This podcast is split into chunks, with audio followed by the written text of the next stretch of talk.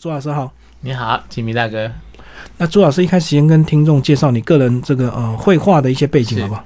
呃，其实我画画是九二一地震之后才开始画。嗯，对，九二一之前跟大家都一样，我也是上班族。嗯，那也是啊、朝九晚五。对。那因为地震的关系，房子全倒了，所以回到乡下重新盖了房子之后，我发觉还是要找回自己的兴趣。嗯那画画是我的兴趣，所以我才开始画画这个这个行业。所以那时候选画画也是有一些这个疏解情绪嘛，啊就是当让然自己的没有错。嗯那另外，因为我回到的是乡下，在普里，那来到我店里的很多都是艺术家，嗯那这些艺术家又开始燃起我画画的那种灵魂了。嗯，对，所以就自然而然的就开始画了。你那时候普里店是什么店？啊，咖啡馆，哦我有一个鸭子咖啡。那英文叫做 Art Cafe，就是艺术家来的咖啡，是在普里街上吗？在普里的乡下，靠近中台禅寺。哦，那蛮郊区的欸，中台山是非常那郊区一路要开很远呢。对，所以很多艺术家来，他们是过门而不入啊，他觉得这个是黑店，因为也没有门，没有窗。我们九怕二被一宰地啊震之后，槟榔树干围一围就是一家店了。嗯嗯，对，所以那时候的报道很多，怎么会这种野店？嗯，对，那也不卖东西，反正艺术家来大概就只有咖啡、冰棒，对，嗯一杯咖啡就五十块。呃尤其艺术家来，我大部分都跟他们讲，你来，呃，不用钱。但是艺术家他们觉得说来了不付钱很奇怪，嗯嗯，所以就收个五十块。那五十块你喝几杯是我的我的我的决定权，所以有时候一来就是做了一半天啊，一整天，嗯嗯，对，嗯然后就这样口耳相传，就越来越有名是吧。越来越有名。而且我后来就策展，在咖啡馆里面做策展，哦，就展他们的作品。对。然后那时候很多艺术家到普里是为了也是要找这个创作灵感嘛。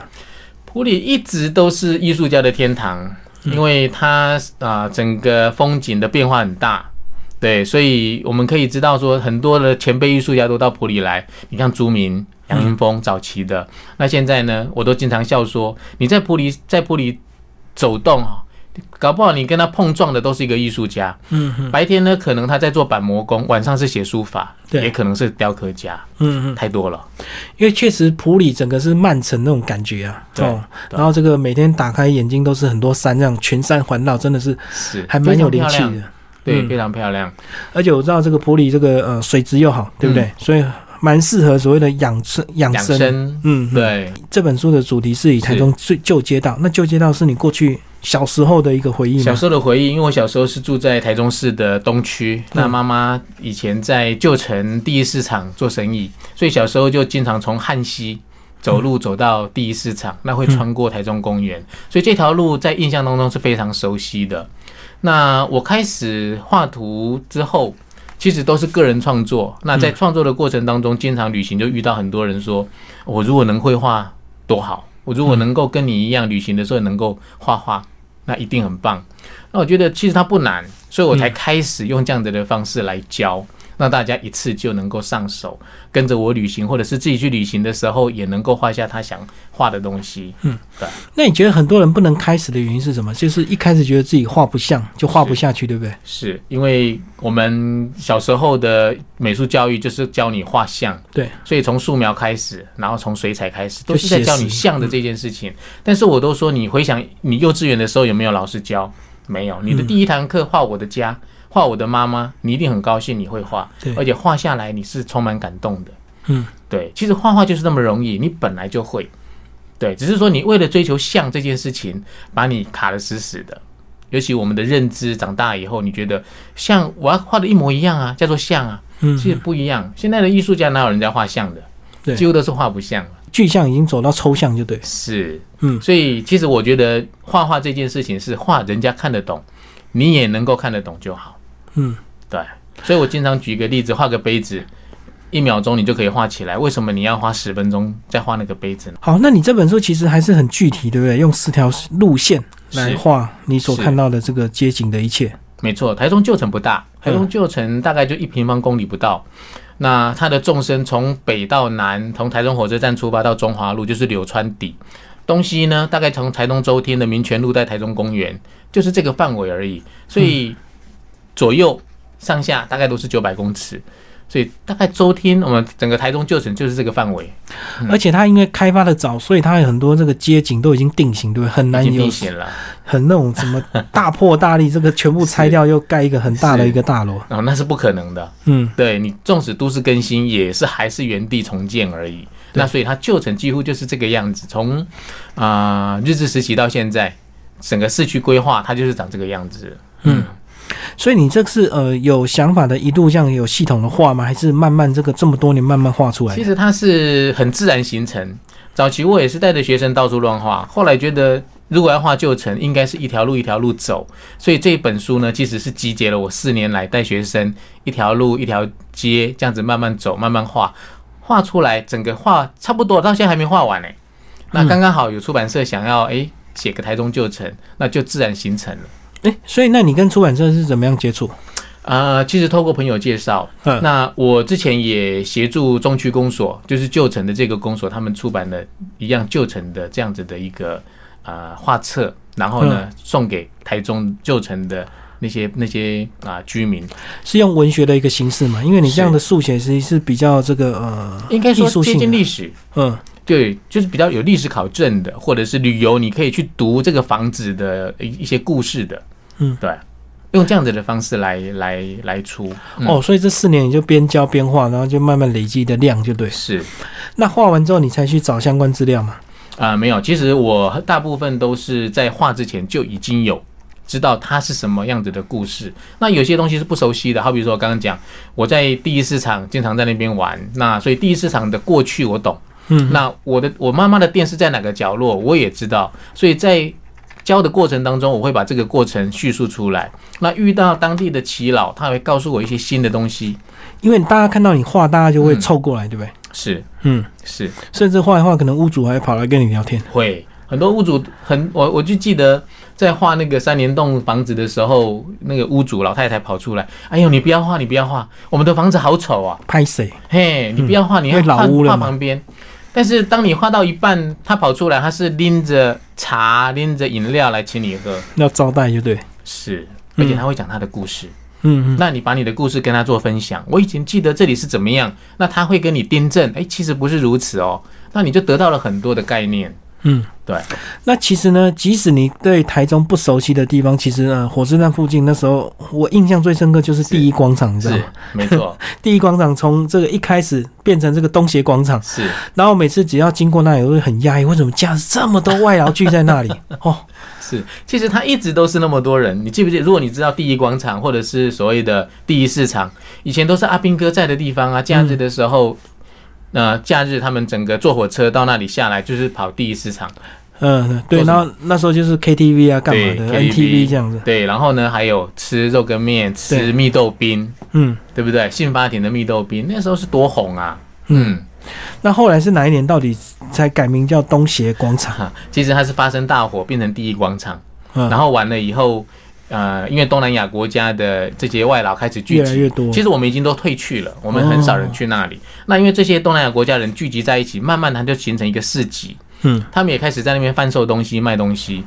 呃，哎严格来说，应该是这两年才变才变成东协广场，嗯要不然以前还是叫做第一广场、嗯，对因为老台中都是叫第一广场。第一广场，呃但改是这改两口不过来年才叫做东协广场，嗯，嗯是嗯哦，所以它其实它形成还是有它的一些历史原因还哈，是有。因为我们自己人潮退去，对然后店家空了，才会他们聚过去，很然多后人又都觉得那个是个鬼屋啊，嗯，因为没有人住嘛，而且很脏乱，所以大概我们的人就越来越不想去了。是是嗯是，哼。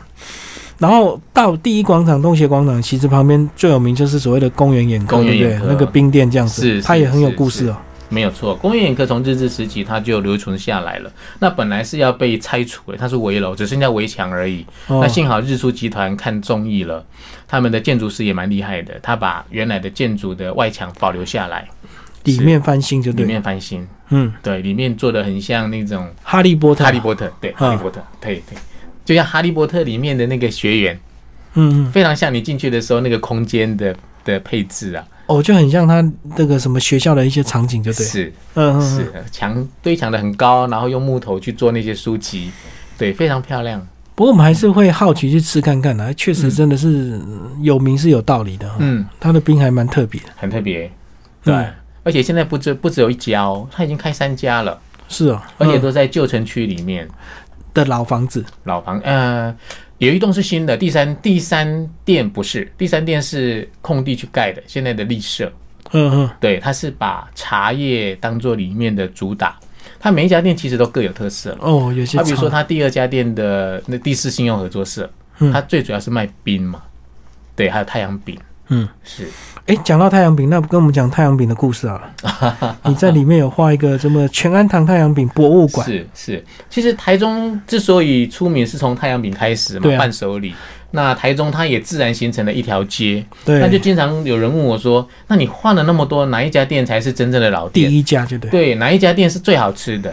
其实我都跟他们讲说，每一家都好吃啦，嗯见仁见智，你每一家都可以去试试看看。其实台中的店家都很亲切、很和善的，你每一家都吃，你吃喜欢的才买。嗯，对，那那一家就是最好的。可是会有一些情况是买到最后其实都同一个工厂出来 的，因为其其实我们有时候去什么大溪老街吃豆干，对吃完吃对搞半天都是同一家工厂出来。台中的太阳饼倒不会有这样子的情况，但是、呃，刚好不一样，它是同一个师傅出来的，嗯同一个师傅教出来。对，所以以前呢，啊、这个老的太阳饼阿兵塞开戏哈，然后他他教出来的徒弟或者是他的儿子，嗯然后又开始拓点，跟这个合伙，合伙不好就拆拆拆伙伙，拆伙自己独立，自己经营不下去了又合伙嗯，所以台中的太阳饼其实是这样子慢慢慢慢串在一起，对，就变成了是一个一个市集了。哦，就过去是呃，现在叫台湾大道嘛。台湾大道，嗯那它但是它是集中在自由路上，对，台湾大道跟自由路交叉口这附近，比例最高，对不对？对，几乎是一户挨着一户，我们来聊激光街好不好？激光街本来是所谓的电子街，对不对？不是电子街是在济光街里面啊、一个岔路，可是我走进去发现，好像也没有所谓想象中这么多电子聚落 啊。你如果走在济光街上你是看不到的，嗯嗯，对你必须走在济光街，我们如果绕到啊、一半，应该是过了民族路，在民族路跟民权路中间嗯。它有一条巷子，它就是真的是电子街，现在还是一样卖电脑的设备，对，对，像民族路附近也都是，民族路接近绿川的地方也都。就是像台北的光华商场，就对。是的，跟光华商场类似，但是没有光华商场那么聚集那么大。嗯嗯。嗯，毕竟台北还是还是聚集的比较多了一点。但是讲激光街是为了讲激激光，光香香相机机，对，所以原始店就在那里，就就对。是在那里，激光街跟台湾大道的交叉口。嗯嗯，所以如果要吃激光香香鸡啊、最新开发的市场上还看不到的，一定要来这家店。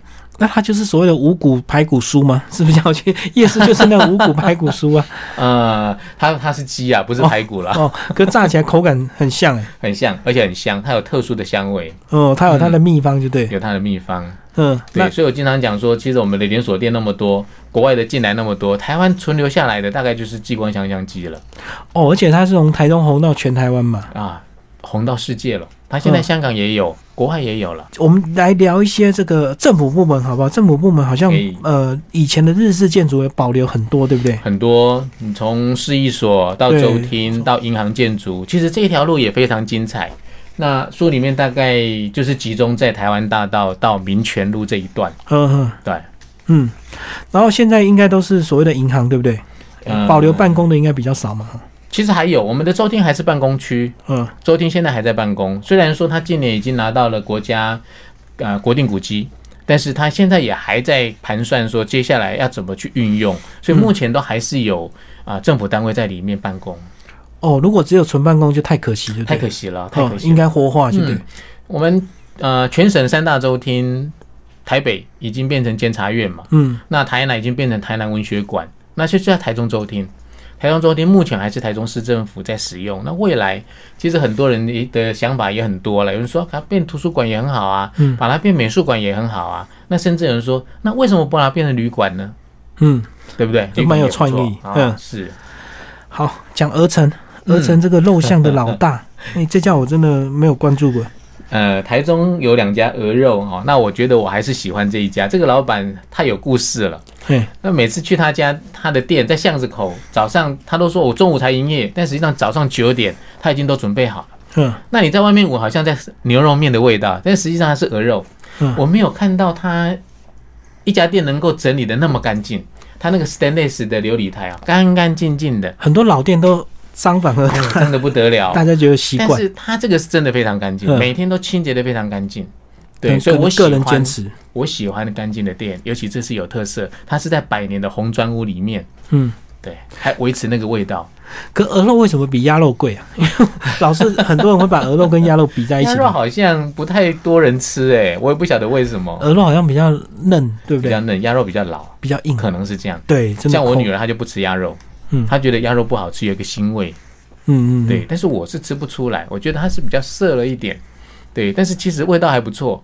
你煮了那个姜母鸭，你看那么多人吃，那个也对是鸭不是吗？哦，可是它姜母鸭味道比较重哎、嗯，嗯，鹅肉吃起来比较清淡，然后比较好嚼，对。可能老人家也比较喜欢吃鹅哦肉，，鹅肉很贵，嗯，然后这本书还是有教一些画的步骤，对不对？嗯有有。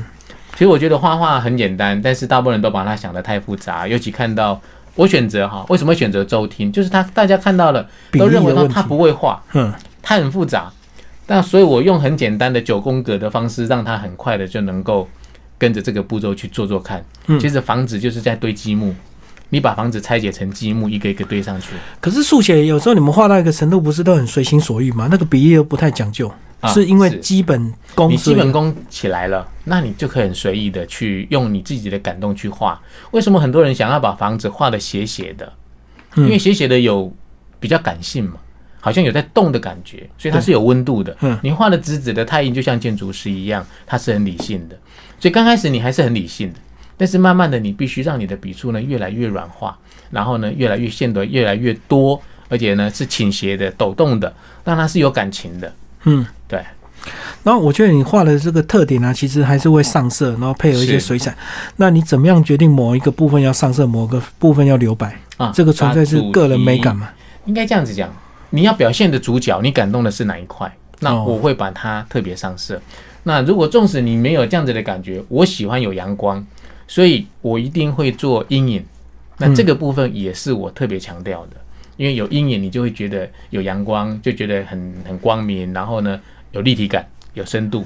所以不用所谓的全部都上本来我们看到的颜色就对了。当然，当然，嗯，嗯，所以这也是速写比较特别的地方啊，就像你可以在讲选择性的数学就是画。要快嘛。嗯那快不是你的动作很快，是因为你选择的东西缩小了，你没有全部通通都要，所以你的速度变快了。其实它还是慢慢来的，还是慢慢画。嗯，对。那这个听众如果拿到你这本书看一看，这个嗯他们是不是会觉得说，那我到底要画多久才能够画到这样的功力或这样的一个速度？我都跟他们，我都跟他们说，你只要按照周天教的方法，你把它变化成每一栋房子，你马上就会了。 哦，先把这个九宫格打出来，对不对？对，其实房子就是把那个大范围框住，哎，可是速写也不打草稿啊，像我们画画还会用用个素描打个草稿，那你速写都直接来的嘛直？接来了，你直接用签字笔、圆珠笔。那为什么要这样子？你如果用铅笔，你画两个小时，你还在画那条线，你会带橡皮擦把它涂掉。改来改去，是你用签字笔你就不会。那签字笔你在画的时候，你一定会很小心，你就会观察，你会静下来。那因为你观察的线条，你观察了，你在画的时候它的准确度就增加。嗯，你用铅笔完了以后，你还要再描一次，你还要涂掉，你看那是多费工啊！嗯，嗯，哦，我现在突然发现你这本其实针对美食很 多主题还蛮多的哦、非常多，因为这你去到哪一条路，你就要吃。我很重视吃，嗯，对，而且要吃到当地。然后吃完就多聊，就会更知道那个故事，然后知道故事画起来就更有感觉。尤其是老店，它的故事特别多，它一定是在在当地很久了，是。那你画画会不会挑时间呢、挑时段，这个比较有层 次，比较这个下午啊什么？其实我都跟我都跟学生讲，你要漂亮，一定要早上八九点的时候斜射的阳光，要不然就是下午四五点。对但是对教学不可能，我一定是早上九点就开始教，教到中午，中午一点一点半又开始教，教到下午四五点。嗯，所以在画的时间，其实阳光没有那么漂亮。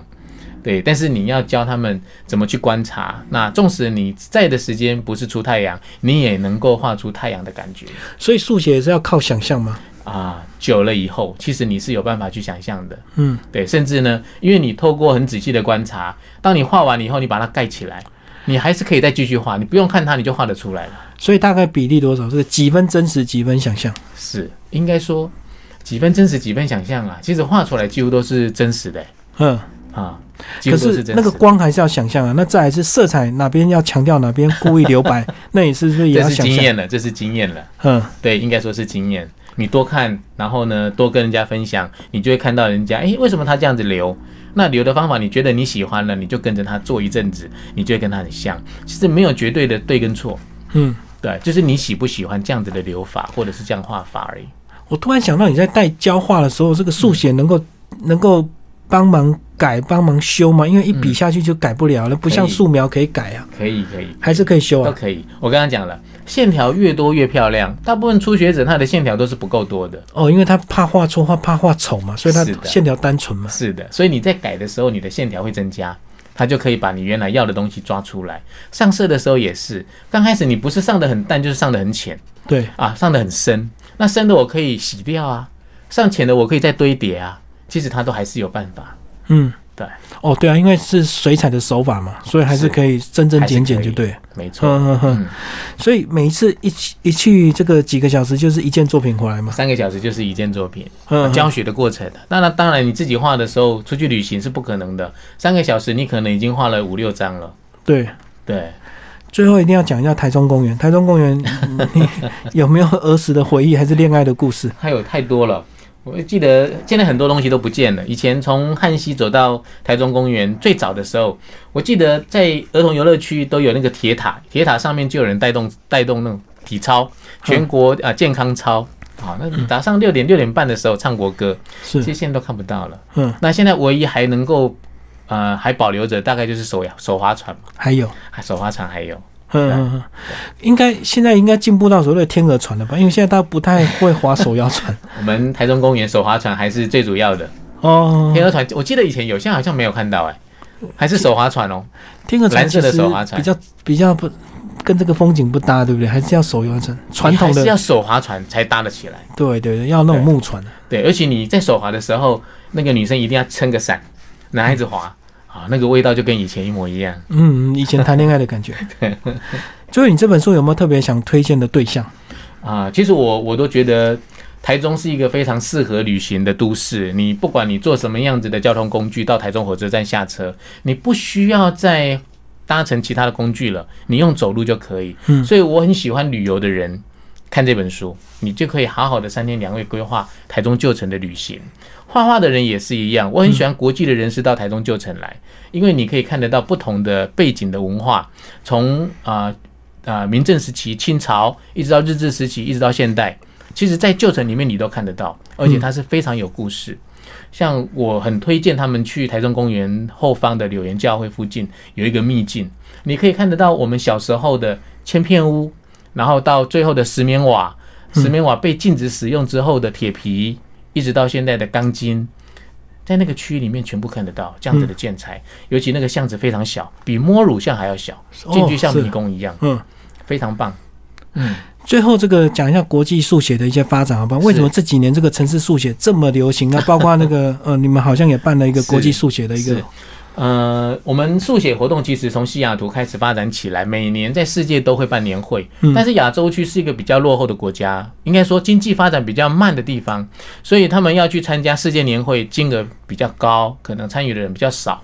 所以亚洲速写的这一群人呢，这些国家代表，他们就想说，那我们也办个亚洲速写年自己会吧办。就对了。对，所以他从二零一五年泰国第一场开始，一直到二零一八年我们在台中办的第三场，啊，今年要移师到越南，到河内，哦嗯好、下个月就在河内了。对，所以我们亚洲区其实我们每年都会有这样子的年会，在亚洲区巡回。那我们很荣幸在去年能够能够争取到第三届的台中亚洲速写。那因为这样子的热度，我觉得它其实是很适合在台湾发酵的。所以刚刚啊，上个礼拜我们才在南投又办了一次南投国际速写活动，嗯嗯，对，鼓励更多人能够走出来一起画图。哦，就延续去年的年会就对。是，嗯嗯，嗯，因为你只能够争取一次嘛，对那么多国家你要巡回啊。但是因为你有这样子的经验，我觉得国内的气氛炒起来了，应该让这样子的热度继续延续下去。所以其实我们很鼓励每个城市，我们台湾的每个城市、乡镇市都可以用这样子的方式跟它的在地观光结合在一起，嗯因为它可以吸引很多的观光客进来，等于是在发展你的小镇嗯，发展你的观光。嗯然后你看这个国际这个速写这些会员，都是以所谓的退休人士比较多嘛，因为大家总要想说有钱有闲才能够到处画嘛。在国外哦，你看到大部分都是建筑师，嗯，对，但是在我们国内就不一样，我们读国内大概都是女孩子，那女孩子的年纪呢又偏偏大偏高，就像你刚刚讲的，可能家庭主妇，可能是退休的人，对啊，对他们才有时间才有闲。但是在国外不是，尤其在美国，在西雅图，他们都是啊、可能是插画师，可能是任何的行业转过来画画的。那因为画画之后呢，他们有人买，嗯，他可以发展出很多的文创商品。哦，嗯，对，所以他们就变成了专业的插画师或者是城市速写者。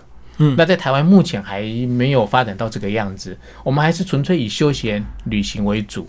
所以发展会比较慢。那他比们较是有一些商业需求，所以他们可以发展的比较快。嗯对，呵呵呵呵，还是有差异。那是不是因为市场比较，我们台湾市场比较小，那他们市场比较大，所以他们可以做这样的速写来进行一个商业交流？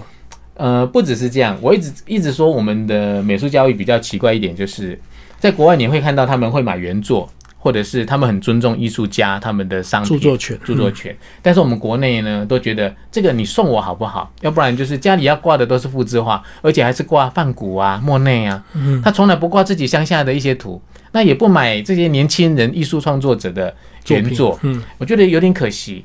但是书写开始以后，我觉得慢慢的大家懂得去珍惜这些真迹，其实它也是慢慢的在转变，在改变我们对美的审视的条件，或者是你对它的一个尊重。嗯对，因为确实你速写，即使你是三个小时画好的一件作品，它还是原件，嗯跟还是印刷原品就是不一样，当然，就是珍贵我们经常在国外旅游，你看人家的饭店挂的都是当地的艺术家作品。艺术家作品，而且都是原作。我们的饭店挂的是什么？